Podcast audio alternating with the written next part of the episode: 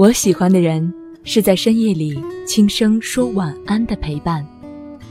我喜欢的声音是在黑暗里带来一束光的温暖。世界太匆忙，或许你应该停下脚步，听听我们的讲述。睡前故事，晚安电台，让舒曼陪你入眠。晚安，这个世界以爱为名的人。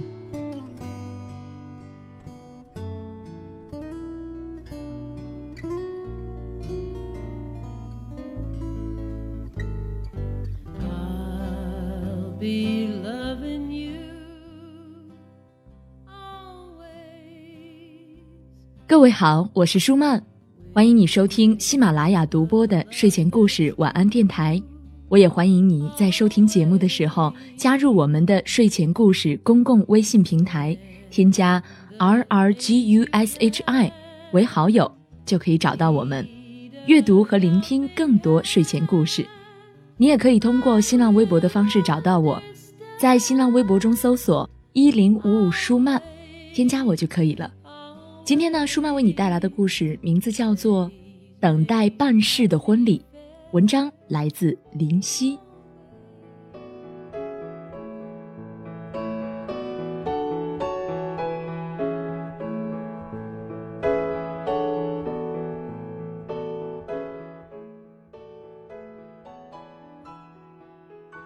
二十世纪八十年代，宇津井健的名字几乎是家喻户晓。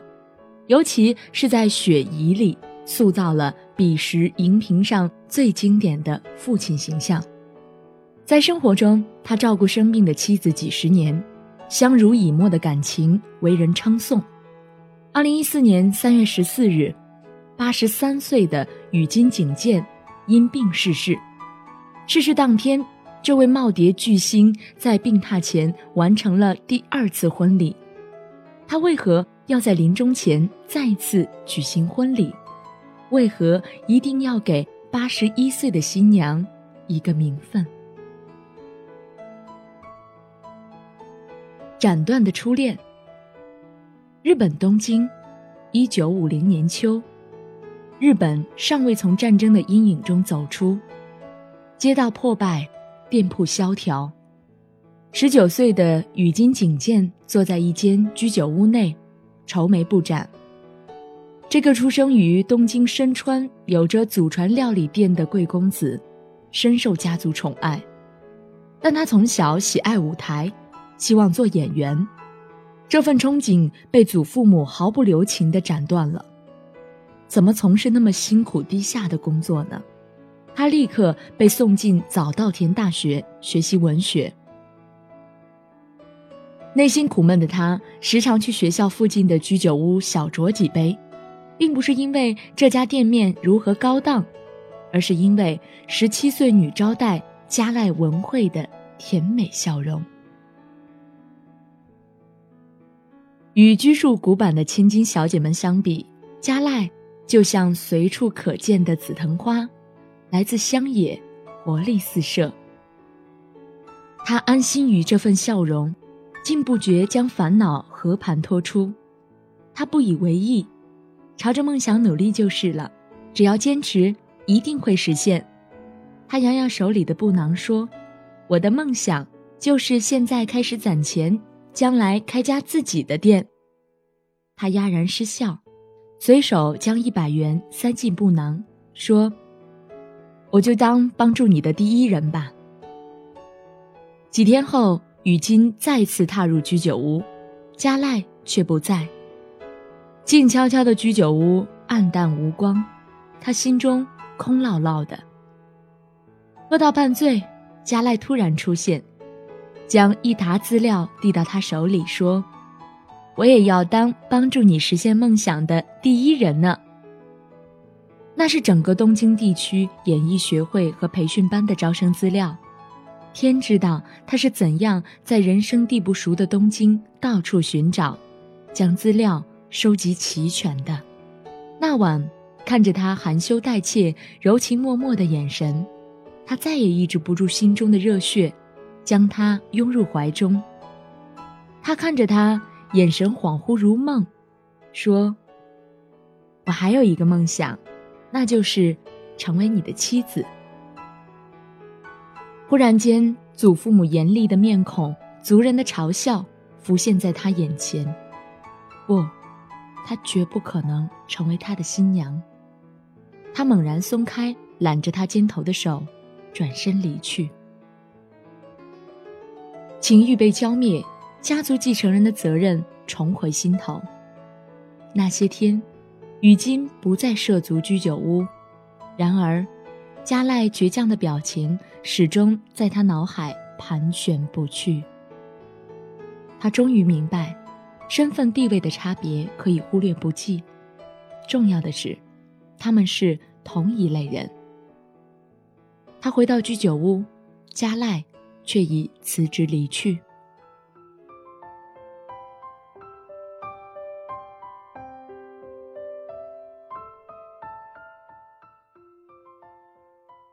做想做的事，不然就什么都来不及了。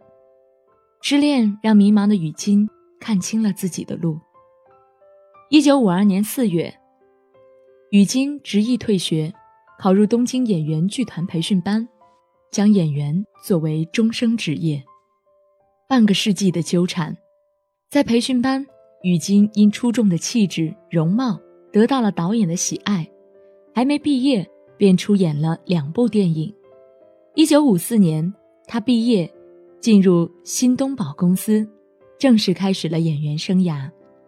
期间，他与演员阿倍千惠子相知相爱，结婚。一九六二年，雨金来到名古屋拍摄影片。闲暇之余，剧组成员来到当地最有名的高级俱乐部聚会。觥筹交错间，雨金看到了一个熟悉的身影。十年没见，他却一眼认出了她——成熟艳丽的老板娘加濑文惠。她举止高雅得体，应对自如。分明不是当年青涩的酒家女。那天，一向节制的她，喝醉了。加赖亲自照顾她，他问了很多问题，她只淡淡一笑，说：“为了能配得上你，我可以不惜一切代价。”布囊里的一百元钱一直被他珍藏着，他收集了他所有的电影海报。她一直是他奋斗的动力。一个毫无根基的弱女子，如何能在弱肉强食的商界搏杀出一片天地？各种艰辛可想而知。他不再问，心下难受不已。回到妻子身边，他依然想念加赖淡淡酸楚的面容。接下来的那个周末，他又去了名古屋。敏感细腻的妻子。看出身边男人的异样，他不吵不闹，将一份报纸放在雨金手边，那是关于某著名影星因私生活丑闻，不得不当众致歉，以致声名一落千丈的专题报道。对于有着强烈自制力、以负责、克己、敬业为人生信条的雨金来说，无疑是当头棒喝。不久。妻子怀孕生子，一向患有重度贫血的他，身体更加羸弱。雨金要照顾妻儿，又要出演电影，忙得焦头烂额。等他有了空闲，再度来到名古屋时，已是两年后了。他不再要求喝酒，加赖心照不宣地斟上了香茶，时光就在那悠悠香气里飘过。他劝他。找个好男人，结婚。他摇头，半开玩笑说：“电影要隔好些日子才能上映，如果能天天在电视里见到你就好了。”这句话让事业处于低谷的雨金豁然开朗。一九六五年以后，雨金将工作重心渐渐转移向电视剧的拍摄。人到中年，他反而达到了事业的高峰。他扮演的教官、刑警、父亲形象广为人知，特别是在他主演的电视剧《雪姨》中，他将深沉的父爱演绎得丝丝入扣，细腻又不失刚强，成为观众心中最佳父亲的代言人。事业蒸蒸日上，妻子重病缠身，他分身乏术，只能将对加赖的牵挂深埋心底。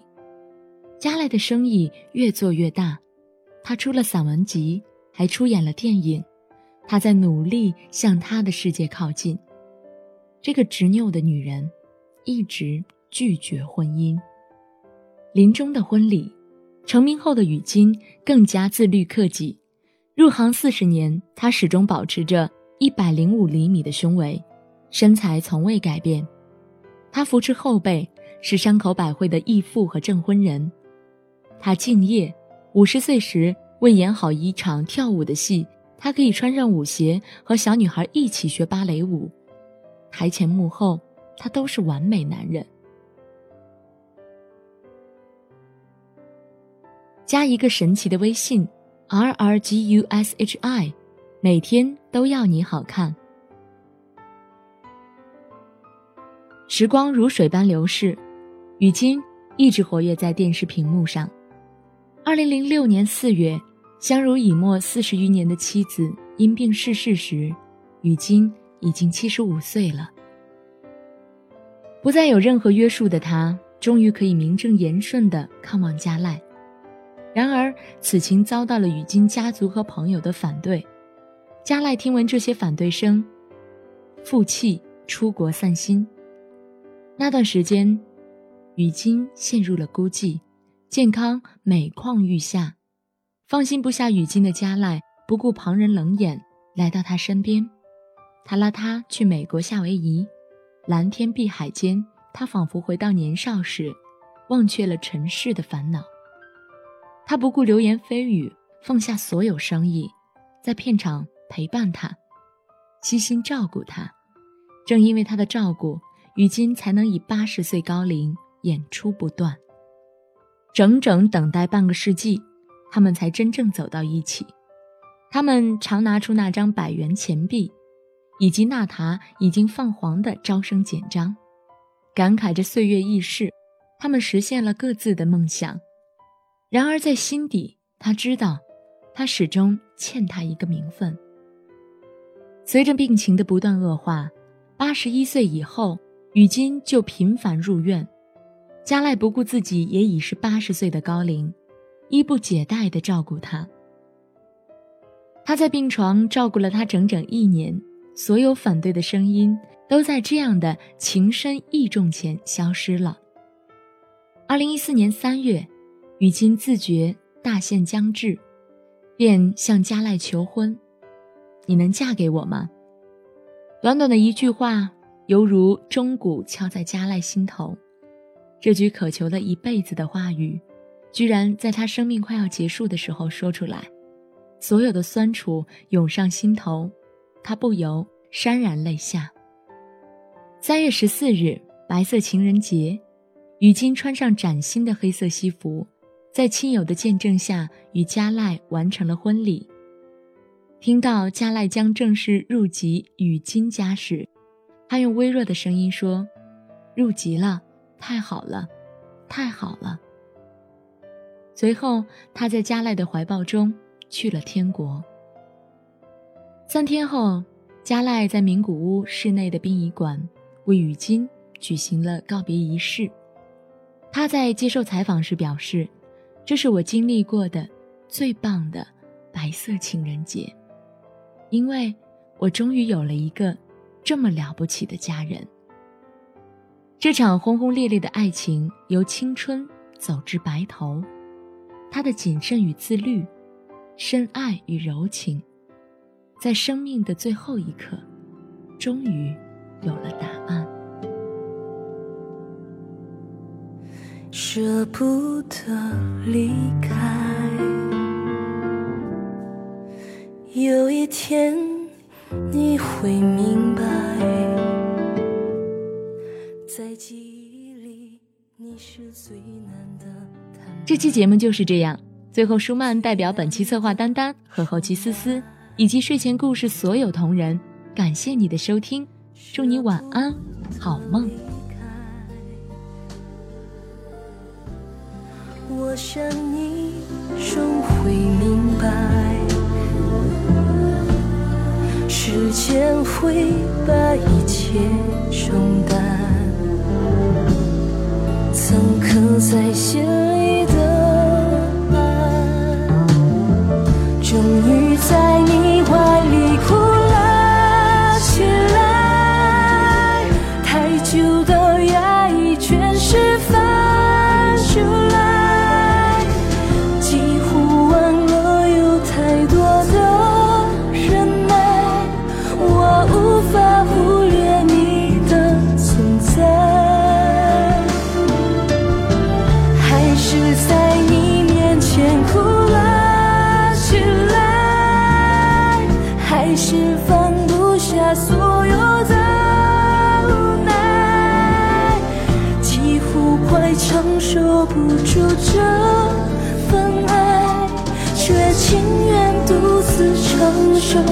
전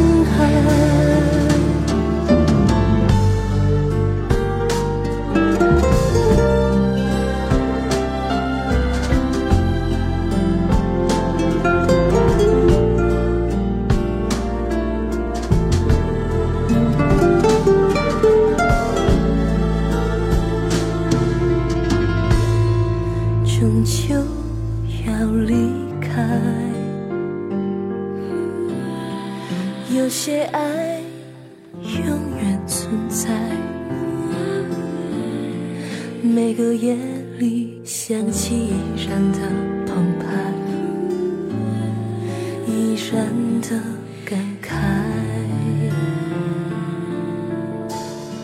终究要离开说再见是你别来怕在你面前会失态想留给你最。